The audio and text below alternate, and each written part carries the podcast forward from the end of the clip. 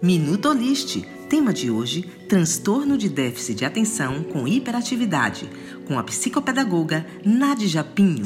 O transtorno do déficit de atenção com hiperatividade, TDAH, é um transtorno neurobiológico de causas multifatoriais que aparece na infância e acompanha o indivíduo por toda a sua vida. Há indícios de que existe um componente genético relacionado ao problema, que pode aparecer como comorbidade de outros transtornos. São pessoas com dificuldade para lidar com detalhes, que se distraem com facilidade, têm dificuldade de esperar sua vez, falam bastante e de uma forma impulsiva. A associação entre tratamento farmacológico psicológico e psicoterapia traz maior resultado para o indivíduo. A psicoeducação é fundamental para traçar estratégias de como lidar com os sintomas, e o auxílio de uma psicopedagoga é muito importante no processo.